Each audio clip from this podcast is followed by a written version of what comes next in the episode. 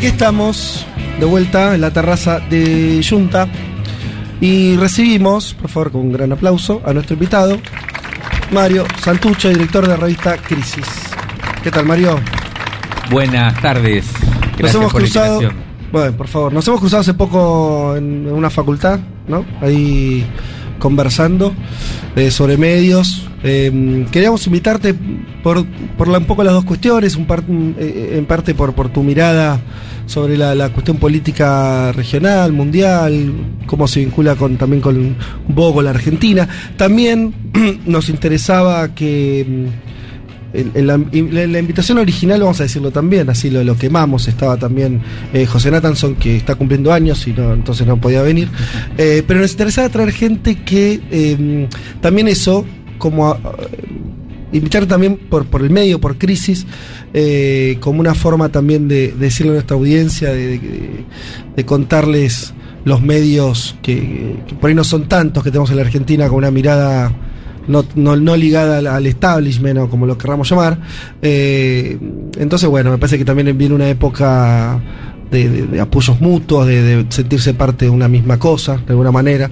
Así que también en tanto director de crisis queríamos, queríamos invitarte acá. Hay muchos temas para hablar. Nosotros en, en nuestra agenda seguía también la cuestión de, de Brasil, de las elecciones en Brasil, está la guerra en Europa. Eh, digamos que no faltan temas calientes como para, para tocar. Venimos hablando, lo, lo escuchaste sobre Chile. No sé si quieres hacer algún comentario de eso, querés arrancar por algún lado. Es elige tu propio Bueno, tema esto. Sí, sí, sí. Eh, bueno, nada, eh, de vuelta, gracias por la invitación. Eh, justo veníamos hablando ahí con Julia también en, mientras esperaba y los escuchaba de esto, que- esto que decías, ¿no? La necesidad de, de empezar a, a pensar en tra- estrategias y formas de, de involucramiento común, ¿no? Para lo que viene. Y ese es un poco también el, el prólogo, digamos, si se quiere, de, de una charla hoy o de una, un intercambio hoy sobre la situación eh, internacional, latinoamericana, porque todo parece indicar que se viene complicado. Bien. Ese es como el punto de partida, ¿no? Hay una cosa, a ver si coincidís, que un poco me- mezcla distintos planos, que es, eh, es una, una- una idea personal, pero te- la, la someto a, a debate, que es eh, uno de los de, la- de lo que nos está pasando, y en Argentina por ahí después del atentado contra Cristina, es esta idea de que efectivamente hay un sector eh, vinculado a la bueno, un a cierta ideología extremista, pero que empieza a tener un anclaje en medios, en algunos sectores políticos que eran muy marginales y se empiezan a ver cada vez más centrales.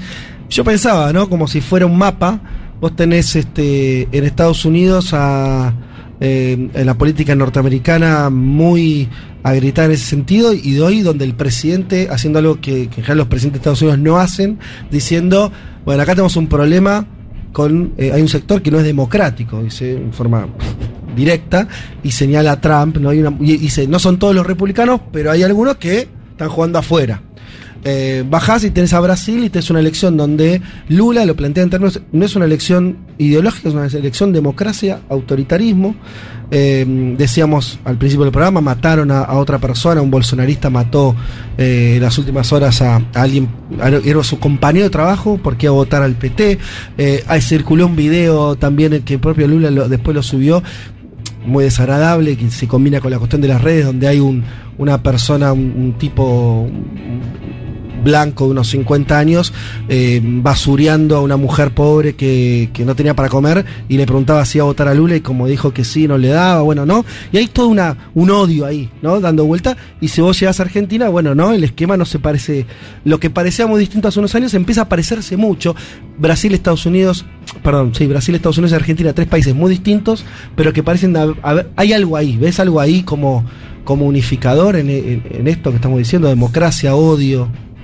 Sí, sí, totalmente. Veo, veo eso que está circulando por todos lados, pero yo trato, trataría de plantearlo de otra manera. Vos sabés, para mí, eh, la idea de pensar el escenario hoy como un enfrentamiento entre democracia y autoritarismo, o como amor contra discurso de odio, me parece que es una manera de, de pensarlo que, por supuesto, que tiene que ver con algo de lo que sucede, con un cierto, con una cierta dimensión del problema, pero me parece que hay que ir un poco más allá, creo yo. Hay que tratar de, de ver cuáles son, si se quiere, eh, las causas más de fondo o el, el, sí, el trasfondo de esa discusión, digamos, ¿no?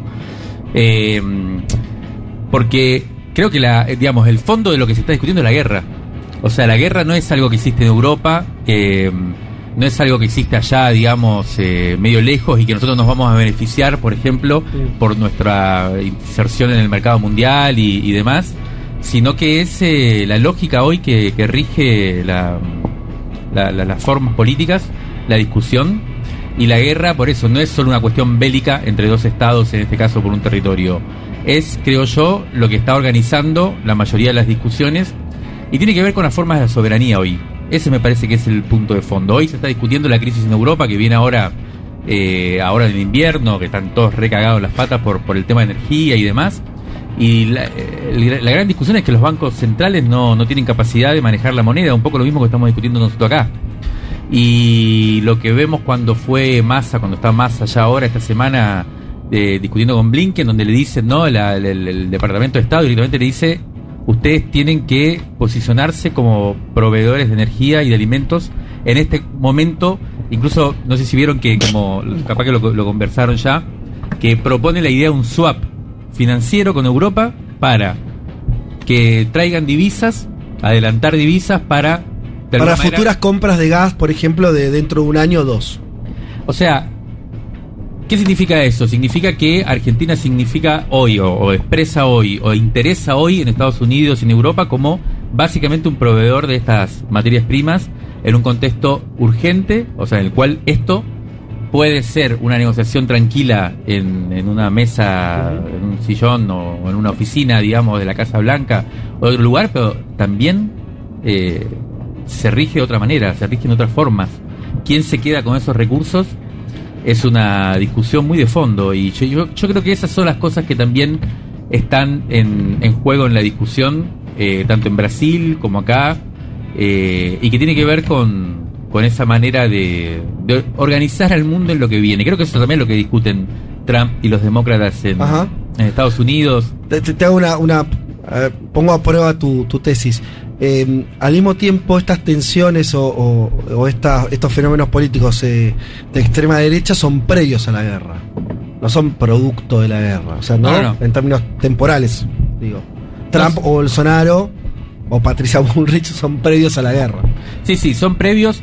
Lo que no es previo, o sea, lo que es contemporáneo si se quiere, y es previo a la guerra también, es la gran pregunta por cómo se rige hoy, por eso la- las formas de la soberanía contemporánea, ¿no? Eh, y cómo la crisis es algo que, frente a la cual los estados y por lo tanto las democracias tienen bastante poca capacidad de tramitarlas. Eso es algo que viene ya desde hace bastante. Eh, yo creo que desde 2008, 2009 por lo menos, ¿no? Eh, en serio, con, con esta sensación de que se evapora la capacidad estatal y por lo tanto la base sobre la cual se funda cualquier lógica democrática, que es la soberanía nacional. Y eso vos lo ves en, todo- en, en todos estos países que nombramos, incluso en Estados Unidos. Sí, sí, sí. Más allá del poder relativo que cada, cada país tenga, Sí, sí, esta pérdida de soberanía. Sí, y, y después hay estrategias. Hay estrategias de cómo, en todo caso, eh, desplegar las formas de conquista o de apropiación o de regulación de las dinámicas económicas fundamentales o eh, en el mundo. Y ahí sí, en Estados Unidos hay una discusión. Ellos ya más como un poder imperial, eh, hay una discusión al interior de cómo se gobierna al imperio, al mundo en sí mismo, ¿no? Con una gran diferencia entre un sector que es el demócrata, que es el que está actualmente eh, en el gobierno, que plantea una posición activa a nivel global de Estados Unidos, tratando de regir las principales dinámicas eh, mundiales de acumulación y demás, y un Trump que parecería tratar de salirse de esa lógica, ¿no? O por lo menos ponerle entre paréntesis, o hacer esta idea de volver a, de alguna forma, poner en primer lugar las necesidades del pueblo norteamericano, no meterse en, esa, en esas cuestiones más de gobernar el mundo. Esto parecería ser una discusión clave. Cuando empezó la guerra, eh, todo el mundo pensaba que había sido una cuestión eh, efectivamente entre dos estados, Sí. eh, con Rusia tratando, por supuesto, de defenderse de- del avance de la OTAN y demás. Pero rápidamente, a, a mí me impactó muchísimo cuando me di cuenta de que era una cosa bastante digitada desde Estados Unidos, con la idea incluso de que durara, ¿no? Esa guerra, de que permaneciera. A ver, ¿cuál sería el beneficio de Estados Unidos de que eso dure? De que la guerra dure. ¿Qué, qué ves? ¿Qué, qué... Es difícil del todo de dar respuesta frente a eso, pero está claro que, que ahí hay una disputa fundamental. Estados Unidos lo dice todo el tiempo y creo que Argentina está atravesada totalmente hoy y toda América Latina por, por esa cuestión, que es la discusión con China, ¿no? ¿Quién, quién es el que hoy eh, tiene la iniciativa? En, a ver, en, en, una, en un proceso que uno podía ver, ver de ascenso chino eh, lento, pero imparable hacia eh, la capacidad de ser la principal potencia mundial y por lo tanto eh, no sé si construir o, o que emergiera otro orden global en donde ya no está tan claramente una figura unilateral que creo que es lo que sigue rigiendo o por lo menos eso se quiere mantener eh, y un Estados Unidos que man- man- mantiene la, la preeminencia pero en decadencia, en declive y donde sabía que, que- que estaba con los días contados uno podría decir a mí me parece que la guerra es una forma de intervenir en ese proceso, en ese eh, eh, sucesión de los acontecimientos. Dices algo así como, como Es una agarra- interrupción. una interrupción de lo que de lo que parecía ese, ese ascenso de China casi pacífico, ¿no? Que era como le estaban ganando a Estados Unidos sin, que, Con sin las quilombo. mismas reglas, con las la mismas economía. reglas del orden Solo con la, con la economía. Sí, sí, con la economía, con, con otra fo- Hoy, por ejemplo, leía, y, y está bien, inte- eh, bien interesante, cómo frente a la crisis que ahora surgió con la guerra y sobre todo el tema de Europa, hay una, una economista que no me acuerdo cómo se llama ahora que plantea la necesidad de tomar las formas de gobierno o, o ciertas estrategias de gobierno eh, desplegadas por el Partido Comunista Chino en China para llevar adelante su ascenso, digamos, y empezar a instalarla por, por ejemplo, control de precios a nivel estratégico en determinadas ramas de la economía que se puede hacer. Lo planteaban y a fin de año pasado lo la- decían, estás, estás en cualquiera. La mina Claro. escribió un libro sobre China el año pasado y hoy ya casi prácticamente en, Estados- en Europa están pensando cómo intervenir concretamente las empresas energéticas. Sí, y donde, donde lo, lo- lo dijimos al principio del programa, eh, lo está haciendo la primera ministra eh, británica conservadora, digo, donde se borronea mucho lo ideológico incluso a la hora de tomar ese tipo de decisiones que decís. De hecho, por un lado, congelar las tarifas, pero por otro lado está la discusión en la Unión Europea acerca de ponerle un precio también a la importación de, rus de gas ruso, ¿no? Que Putin ya dijo, si avanzan con el gas, eh, si avanzan, digo, con este tipo de medidas, les corto no solo el gas, sino también el petróleo. Sí, sí, sí. Y de hecho, me parece en paralelo a lo que estabas diciendo, también es interesante ver qué pasa con esto de China y Rusia, que ya no van a, a negociar en, en euros o en dólares, ¿no? Eso me parece que es otro proceso importante económico que se puede llegar a dar como consecuencia. Sí, yo creo que en ese sentido es una interrupción. La guerra es una interrupción eh, eh, de, de ese proceso y eh, la apertura de otra escena, ¿no? En la cual no se sabe muy bien hacia dónde vamos. Efectivamente, Rusia está en un problema serio, pero ahí está esta posibilidad que decís vos, este horizonte que todo el mundo piensa que se va hacia ahí, ¿no? Hacia la- la- el desarme del, del dólar como moneda que organiza todo. Pero es verdad que, también no es algo inmediato. Todo el mundo dice que no, los principales economistas dicen que no es algo que pueda hacer al año que viene, con lo cual va a haber un proceso de inestabilidad muy grande eh, en el cual yo creo que Estados Unidos apuesta ahí a tener una influencia grande, sobre todo por su por su superioridad militar, digamos, ¿no? ¿Y cómo juega América Latina en ese TEG geopolítico? Porque ah, también acá hay, no sé, está la discusión del litio en los países eh, latinoamericanos, ¿no? Eh, que es muy importante. Estamos transitando una segunda oleada, y le pongo comillas, progresista, eh, que es muy distinta a la primera, ¿no? Y, y también hay... No va todo en la misma tendencia, digo, veníamos de elecciones donde el progresismo venía ganando elecciones y ahora vimos en Chile que eso tuvo un límite y antes lo tuvo en Ecuador, ¿sí? ¿Cómo ves la película latinoamericana en ese TEG mundial?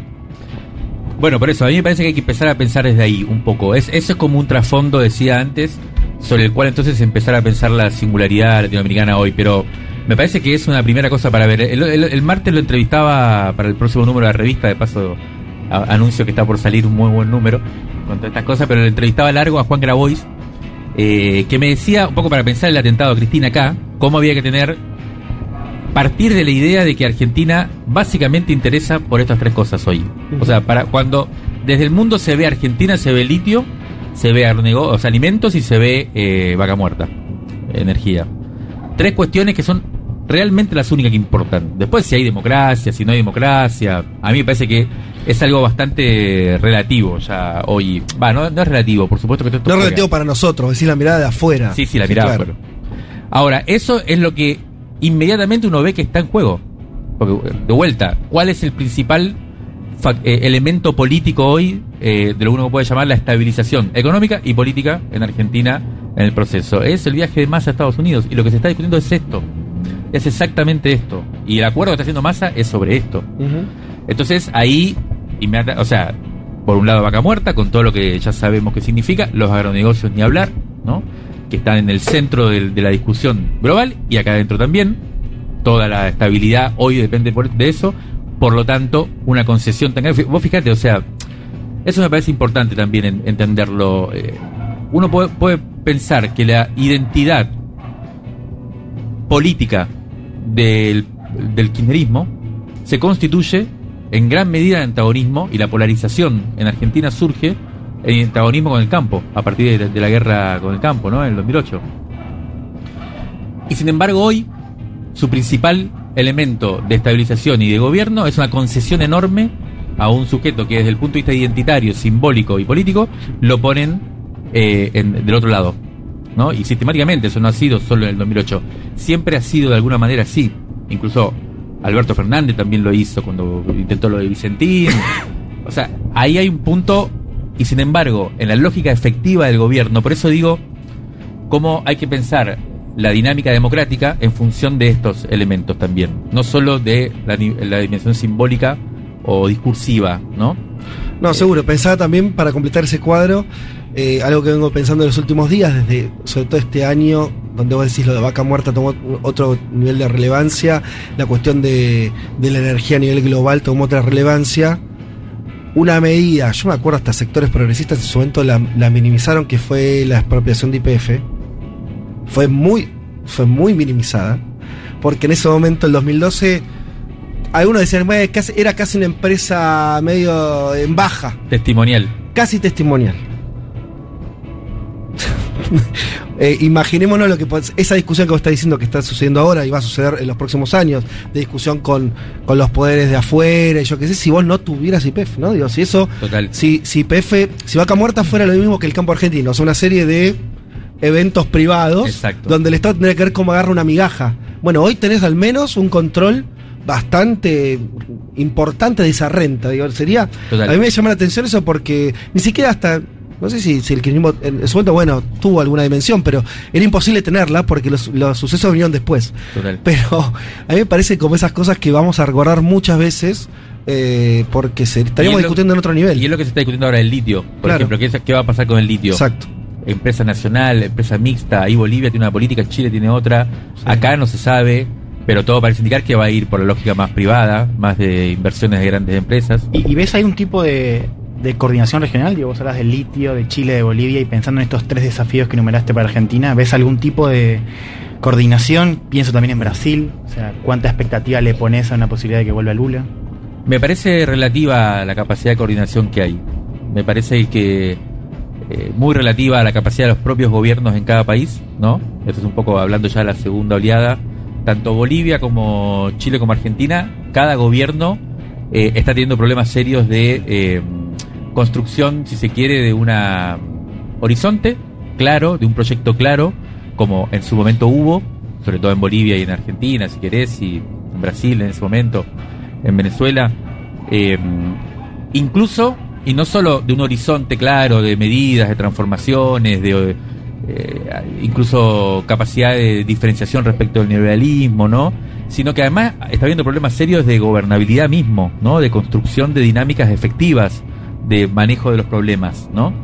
Eh, con diferencias, ¿no? Bolivia está año luz de lo que pasa acá, siempre estuvo, pero de todas maneras también, bueno, no sé si vieron esta semana, Hay una hubo- coalición de gobierno muy debilitada hoy en Bolivia. muy debilitada. Esta semana Sí, Evo digo, Morales hizo una denuncia en- muy compleja. Una interna más a cielo abierto que la Argentina en un punto. eh, me parece que hay algún dato llamativo también, ¿no? Que Sí. tiene que ver con esto de los liderazgos que salen y que después vuelven pero no vuelven, porque Cristina vicepresidenta no es lo mismo que Cristina presidenta y Evo Morales presidente del MAN no es lo mismo que Evo Morales presidente de Bolivia. ¿Cómo ves ese empalme de primera y segunda generación? Está muy difícil, ¿no? Y, y no, con lo que te decía Lula, aparte de Juan, porque Lula lo que agregaría es, vuelve por primera vez alguien de la primera oleada, pero vuelve al cargo máximo. Sí. Sí, yo lo veo muy difícil, lo veo eh, complejo. Y lo de Brasil en sí mismo es un tema, ¿no? Eh, fíjate qué complejo lo de Brasil, porque mm, a mí una cosa que me llama mucho la atención es cómo Estados Unidos activamente apoya a Lula hoy.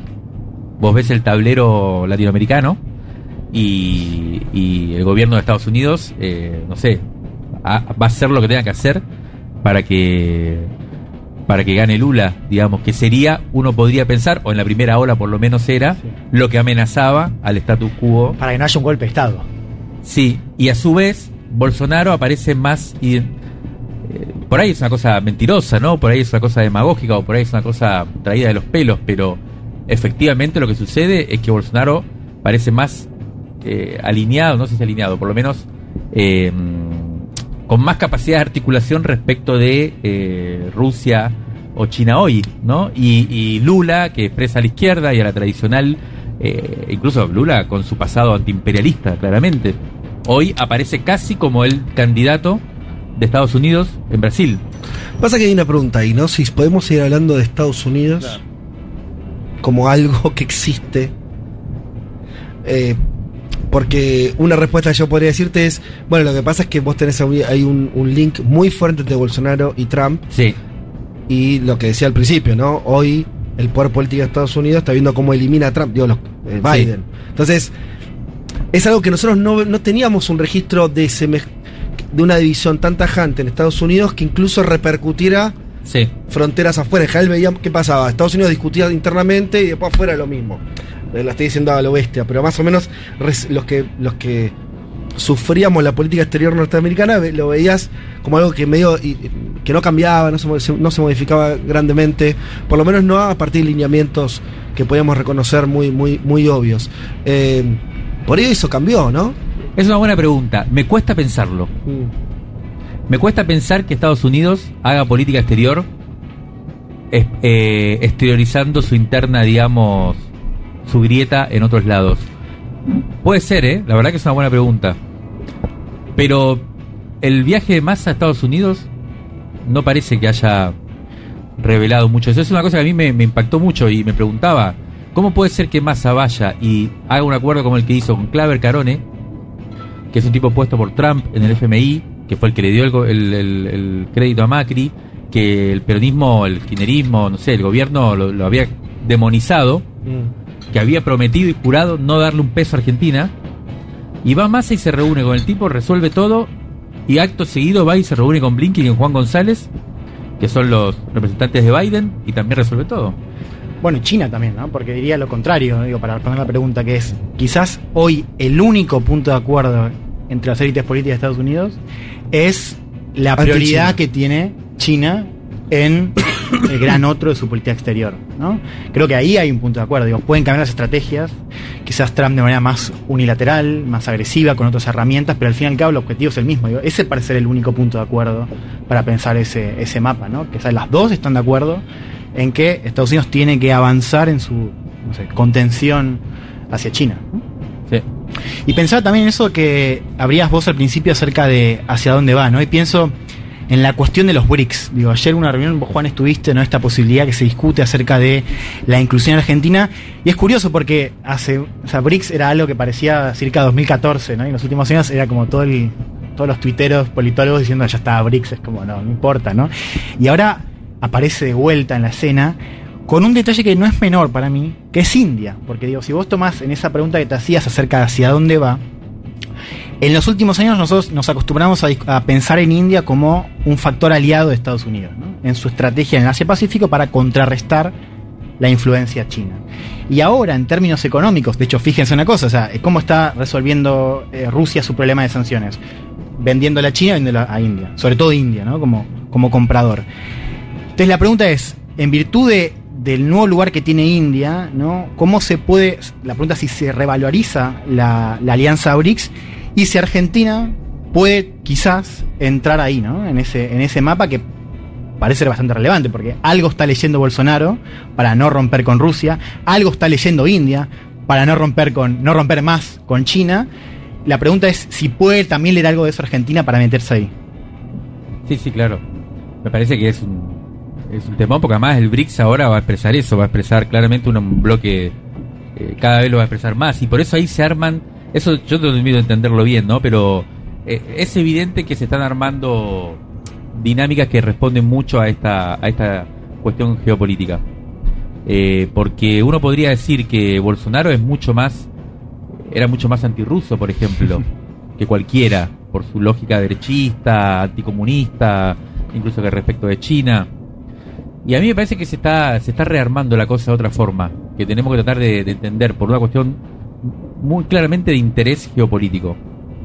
Eh, Argentina ahí me parece que eh, es muy difícil, o sea, es, es- realmente es muy difícil, pa- eh, me parece que Argentina piense en términos de interés nacional, ¿no? No sé, no sé cómo lo ven, pero es como que no hay una discusión al respecto.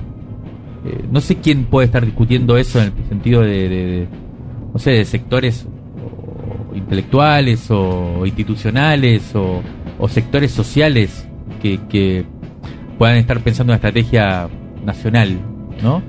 Bueno, pero vos decís por el contexto, ¿Te pare- o sea, porque yo tiendo a pensar que, por un lado, obviamente que se juega, eh, me parece está, está bueno eso que vos dijiste, bueno, estamos en una guerra, estamos como que la, guerra y genera, dicta las, las reglas de, de la discusión política global ahora. Eh, y eso pareciera decir, bueno, en un contexto así va a ser mucho más difícil los márgenes de maniobra individuales. Eh, tal vez no, también. Quiere decir, eh, todo esto que estamos, estás describiendo, negociaciones vinculadas a temas concretos, a, no algo así como que, ¿cuánto vale Argentina? Bueno, la, la cantidad de barriles que tenga de petróleo, de gas y de, ¿no? Y de granos que exporta. Bueno, como una cosa muy, bueno, eso me parece que también genera también ventanas de, de oportunidad que me parece que es bien distinto. ¿Se acuerdan que se decía eh, lo decía mucho Tocatlián, un eh, analista internacional de los mejores que hay acá, y él se la pasaba señalando, estaría bueno por ahí conversar ahora con él como lo ve, eh, que Argentina y Latinoamérica se transformaron rápidamente en irrelevantes. Esta idea de que no importa, Sí. a nadie le importa lo que pasa acá. Y decís, en un contexto de paz, tiene algo, tiene lógica ese pensamiento. No sé si tiene tanta lógica acá. Y yo no sé si en un contexto de paz me parece que tus opciones son menores en, en sen- en sentido de que si no hay ningún partido jugándose entre los grandes, tus posibilidades de colar algún interés nacional son menores. En un contexto, tal vez ahora haya más riesgo, pero haya alguna oportunidad más, ¿no? Me parece, digo, qué sé yo. Este, Sí, es verdad. estamos como imaginando igual, ¿no? Estamos intentando otear un horizonte oscuro, pero... No, pero lo que decís eh, tiene, tiene un sentido. Eh, es verdad que ahora gana, yo creo que gana preeminencia Argentina, eh, por esto mismo de los recursos que decíamos y porque además eh, se acelera, o sea, se, se pone en juego la hegemonía global. Entonces, claro, por supuesto. todos valen un poco. Exacto, para, para- países chicos, medianos o grandes, todos tienen un, un peso ahí. exacto.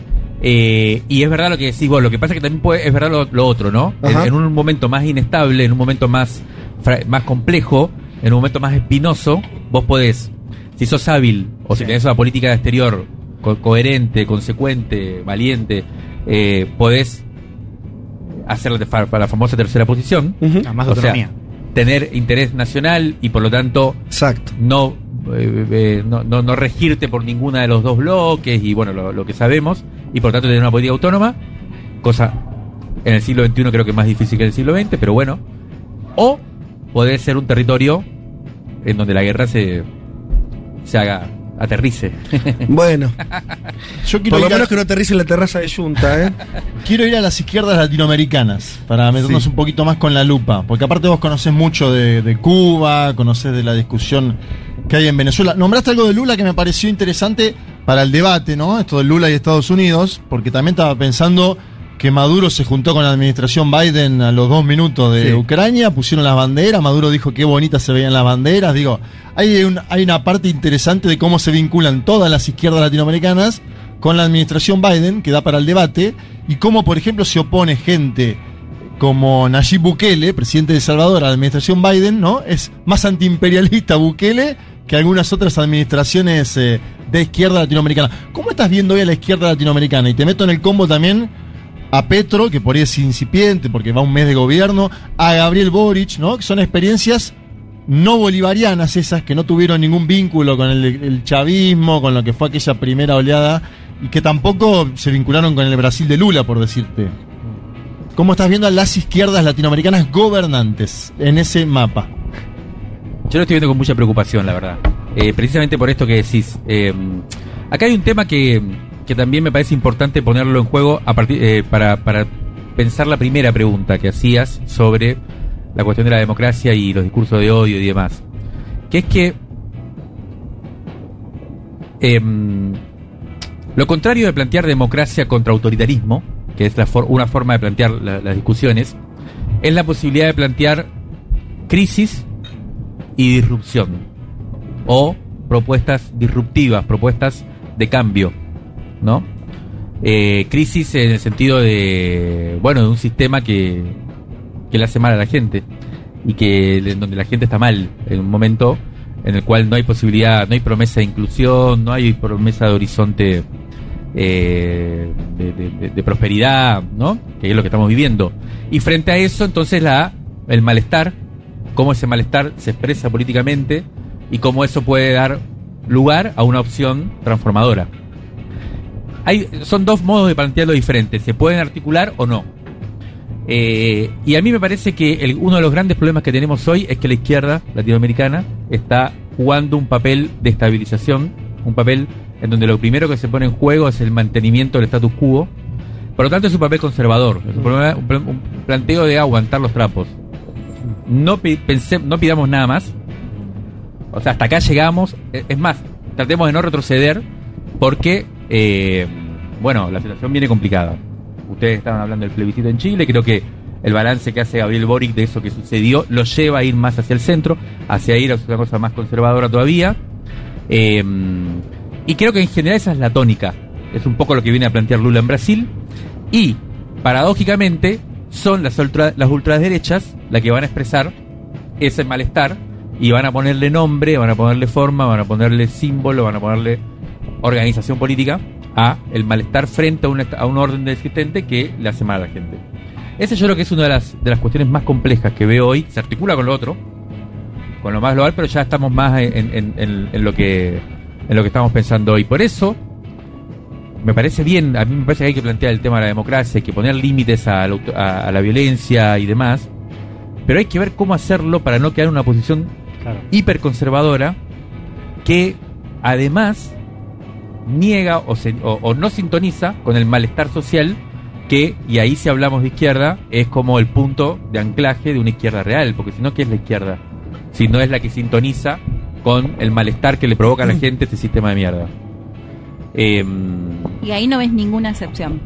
Sí, a mí me parece que a mí me, me- me- me parece lo más interesante lo de Gustavo Petro, que por ahora es el que está manteniendo, creo yo. No, pero va un mes de gobierno. sí, sí, sí. Pero poco. ganó, a mí me parece que ganó sin, de, como diría Sin Néstor, transar. Tantas ataduras, capaz. sí, sin dejar las banderas, o sea, no dejó las banderas cuando entró, viste, todo el acto de asunción simbólicamente. Bueno, votó más gente también. Pero esa es una diferencia con Chile. Chile entra con el cuarto. Boris sacó en primera vuelta 25 puntos. Petro sacó más de 40, ¿no? También ahí te marca un poco cómo la- los votos marcan también el rumbo, ¿no? Sí. Sí, sí, y también me parece que Petro es un tipo con mucha experiencia, muy formado, con mucha... O sea, es un tipo con, con- me parece consistente. Eh, y que a diferencia, claro, de, de los otros dirigentes, es la primera oportunidad, digamos. Viene, eh, todavía no, no ha sido... eh, no ha pasado por la moledora de carne, quizás, Ujú. esa sea una cosa. Eh, y también me parece que expresa la posibilidad, la potencialidad de una segunda ola efectiva, que no es solamente volver al gobierno, sino tener, tener un planteo nuevo. Lo ves también por la cuestión de la agenda más Exacto. ligada al ambientalismo y demás, que todavía hay que ver también que, cómo se lleva con el contexto, ¿no? Eh, hay Sí. que ver si eso. Sí. Sí, materialmente lo veo con eso, lo veo con. No sé, eh, yo me acuerdo que acá vino María José Pizarro. Eh, nosotros la trajimos hace como tres años. No sé si te acordás, Juan Manuel, que hicimos Sí, eso ahí sí, en el yo tazo. fui, claro, el- Eh, y a mí me parecía. Yo no entendía, ¿viste? Eh, María José Pizarro es hija de un guerrillero que después fue candidato a presidente y fue, fue asesinado en medio de la campaña electoral. Y fue la que le entregó ahora, eh, como la banda presidencial, a Petro, que era compañero de su papá. Bueno, hay toda una historia ahí. De hecho, Y- estaba vestida con un traje que tenía la cara del padre. Fue muy emotivo en ese sentido. Exacto, fue simbólicamente muy potente. Y ella, cuando vino acá, hace como tres años, me acuerdo, que eh, tenía un, una- un discurso sobre el amor, muy como la paz, el amor, Sí. muy fuerte. Que la verdad que acá sonaba muy naif, muy naif. Yo decía, ¿qué onda esta mina, viste? Claro, después me, me- me doy cuenta que, que es una política muy, muy fuerte en Colombia, en el contexto de guerra de Colombia, el contexto... eh, y que estaba bastante pensada esa idea. Me parece parecido a la idea de no violencia que, que- que fue fuerte en Chile, que fue fuerte en Colombia, ¿no? O sea, esa idea de paz o de amor que plantea el, el- Petro, que plantea María José Pizarro, se vincula muy bien con la primera línea que estaba en las movilizaciones del año pasado. Eh, se vincula muy bien, que la, la idea de primera línea es no violencia, ¿no? Sí, de hecho, me acuerdo de la propia Francia Márquez, ¿no? Planteando que ella se esperaba que las primeras demandas tengan que ver con cuestiones económicas y que una de las primeras demandas que le hacía la gente cuando hablaba era eh, no más violencia. Exacto. Digo, como, como primera línea. Sí, o sí. sea, ¿crees que esa es, pues, es una de las excepciones, lo de Colombia? Sí, a mí me parece que ahí hay algo. Entre, entre esa forma de plantear la paz, el amor, la no violencia, que es una forma muy. que tiene mucha. o sea, que tiene. que, que tiene raíces en una realidad eh, y que es una. es mucho más reciente también. Sí.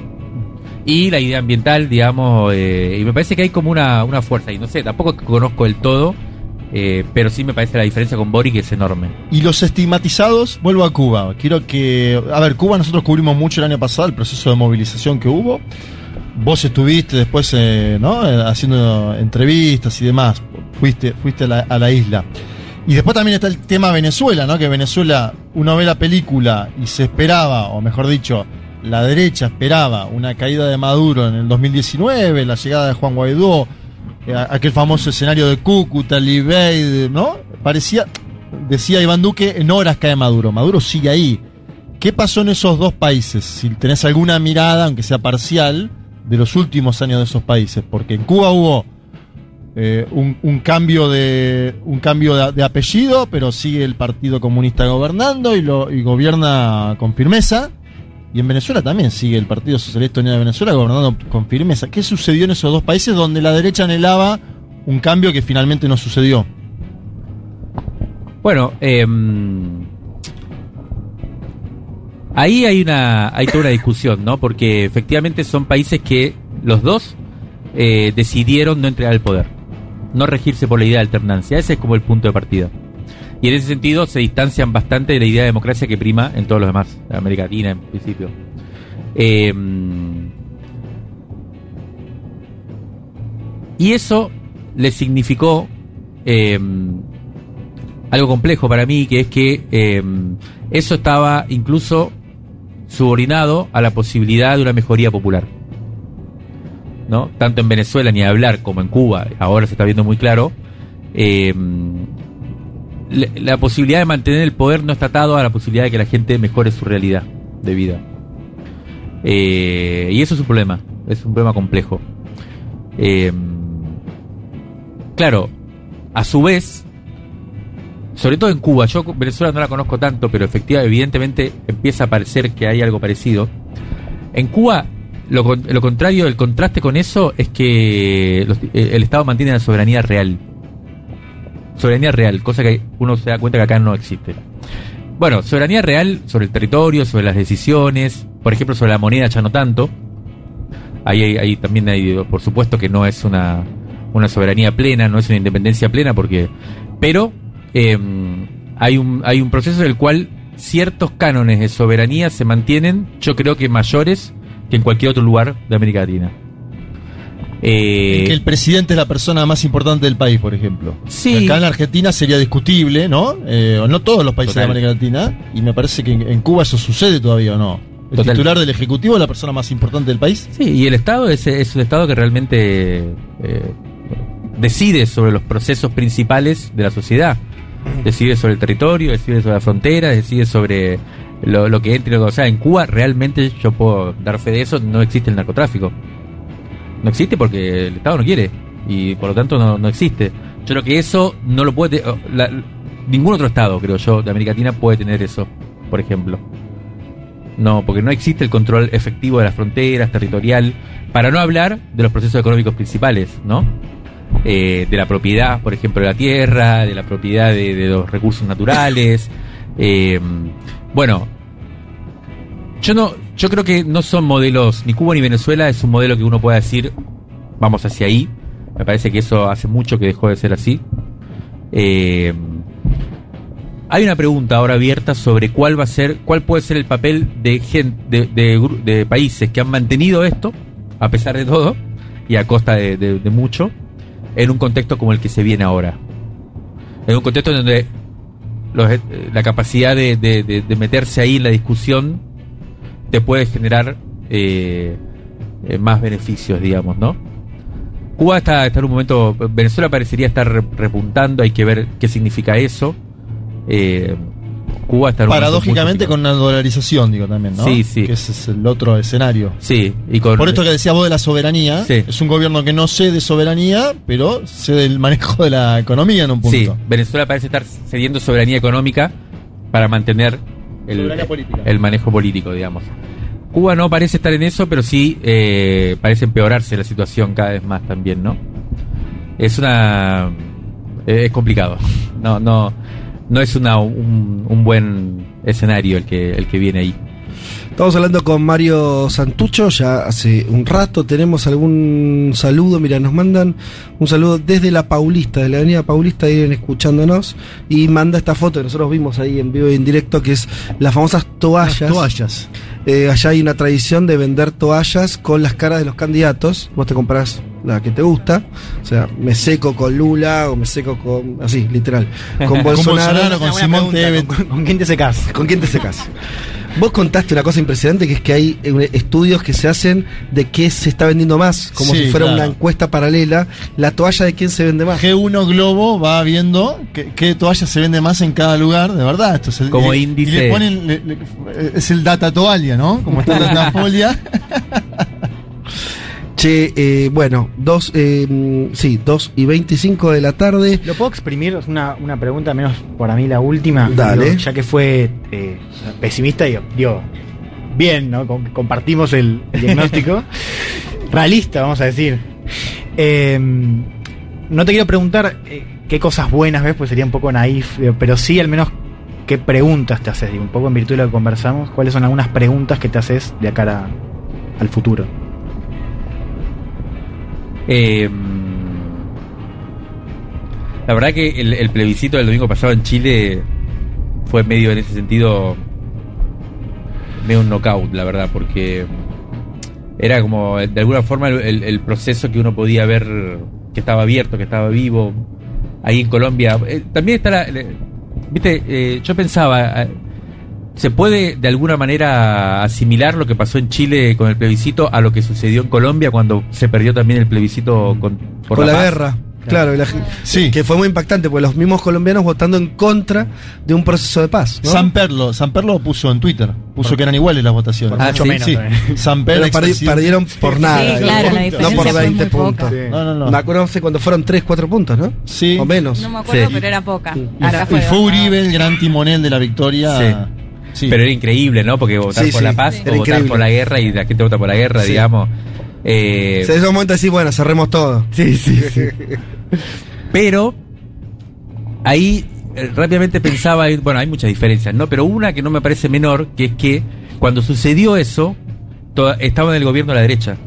Estaba... eh, Santos. ¿Santos estaba? Sí, Sí, sí, Santos, Juan Manuel Santos. 2016. Para la última, la Hace el acuer- él de- hace el acuerdo después con la FARC de Ah, forma Claro, directa. Porque es el que lo lleva Y Y igual. gana Duque, y después gana Duque. Claro. Después Ah, gana Yo Duque. pensé que estaba Duque en el gobierno cuando el plebiscito. No, no, no, Santos, Santos. 2016. Lo pierde Santos y después va y lo firma igual Claro. con Timochenko Y y, lo lleva- arma y la después FARC de gana partido. Duque. Y, después gana Duque. Bueno, en todo caso, veía como que el, el horizonte de, una tra- de un cambio todavía estaba presente y se canalizó por ahí. Lo que veo complicado en Chile ahora es que precisamente lo que está en, el gobierno es el progresismo, digamos. Entonces, sucede esto, que, eh, que está obligado a retroceder.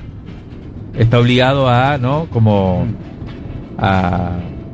Sí, a retroceder. Sí, con los cambios de gabinete esta semana. Y con el proceso que se va a abrir ahora, que parece estar Sí. más controlado del sistema político y ya muy condicionado por, por lo que... Pero bueno, o sea, va a ser aterrizar ahí un poco ese proceso y ver qué puede pasar con, con Boric. No, la, la pregunta es... eh, bueno, va a ser fundamental lo de Brasil, por supuesto. Ahí eso va a ser muy, muy clave. Evidentemente lo de Brasil, sí, o sea, el hecho de que pierda Bolsonaro va a ser un, un- un elemento muy importante. Si llega a suceder, creo que hay que estar muy, muy atento a qué puede hacer Bolsonaro en el caso de que pierda, que todo parece indicar que va a perder. Me parece fundamental poner el ojo ahí. Yo le decía a Manuel que tengo ganas de ir, pero ir a, a- a Río para ver eso precisamente, qué es lo que arma el Bolsonaro. Me parece que hay que estar más atento hoy a cómo se va el bol- bolsonarismo del, del gobierno, si se va o cómo Sí. no se va o cómo hace para no irse, eh, incluso perdiendo, eh, que a, a lo que a lo que llega ahora, ¿no? Me parece que hay que tener grandes un poco como pasó con Alberto, ¿no? Nadie le pedía a Alberto una transformación social o, ni siquiera un proceso demasiado virtuoso. A mí me parece que a Lula tampoco hay que pedirle mucho ahora. Eh, y la gran pregunta es si la derecha, hoy para mí la gran pregunta es si la derecha va a mantener el nivel de protagonismo y de iniciativa que tiene y de vitalidad o si podemos pensar en que hay, una, un retroceso. Cosa que no sé cómo lo analizaron ustedes, pero el atentado a Cristina parece haber haberle permitido a la ultraderecha acá retomar cierto brío. No sé si lo han visto. eh, hubo un tuit de Mario Riorda Ajá. ayer o antes de ayer, un analista político que decía que las primeras encuestas parece que dan eso, Sí. que el único sector que crece después del atentado son los libertarios. Y uno puede ver el tema de los libertarios como, viste, como ascenso electoral con Milei el año pasado, empezaba a Claro, se pinchó un poco. hablaba con gente que, que de Estados Unidos que decía que le parecía muy similar lo que pasa con lo que pasó allá, en el sentido de que, viste, de repente la derecha aparece, el odio, empezamos a poner el límite y hace que crezca más todavía. Sí, el Capitolio no hizo Claro. ese fenómeno, irse para atrás, sino todo lo contrario. Sí, sí, vamos a ganar otra vez otra elección, ¿no? O sea, la pregunta para mí sería esa, sería Sí. ¿Cómo se hace efectivamente para parar esto y, y garantizar que empiecen a retroceder? Ahora, la gran pregunta es eso, si, si eso se, logra moderándose, si se logra siendo muy racional, si se logra o, O. si hay otra cosa que hay que poner en juego ahí. ¿Qué sería?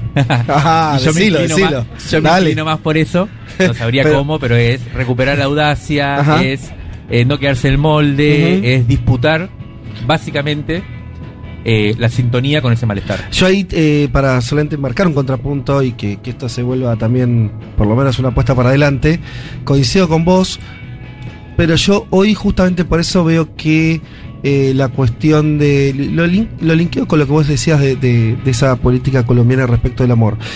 Creo que a veces, eh, justamente como, como el enemigo de, la ultraderecha está en ese lugar y está cada vez más hasta caricaturizado en ese sentido, vinculado a la violencia política, me parece que conceptos, valores o cuestiones como la democracia, como la convivencia, como que, son en un punto conservadores si querés, la situación los vuelve, los saca de ese conservadurismo. Tal vez haya que ver cómo se llena esos conceptos con, no solamente con, con- situaciones de, que sean de, aguantar los trapos, como bien decías, y que signifiquen algún avance en términos por socio- socioeconómicos, no sé, estoy diciendo. Pero me parece que hay, hay circunstancias que, que, que a conceptos que los teníamos atados de otra época y que podían parecer como, bueno, ¿no? Sí. Eh, toman otro brío, toman otra, otra potencia.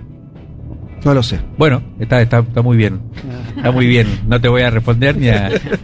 Vamos a dejarlo ahí. Bueno, Mario Santucho, mil gracias por venir a nuestro Muchas programa, gracias a ustedes. a esta terraza. Nos quedamos Que ya pensando, ¿eh? Estos aplausos.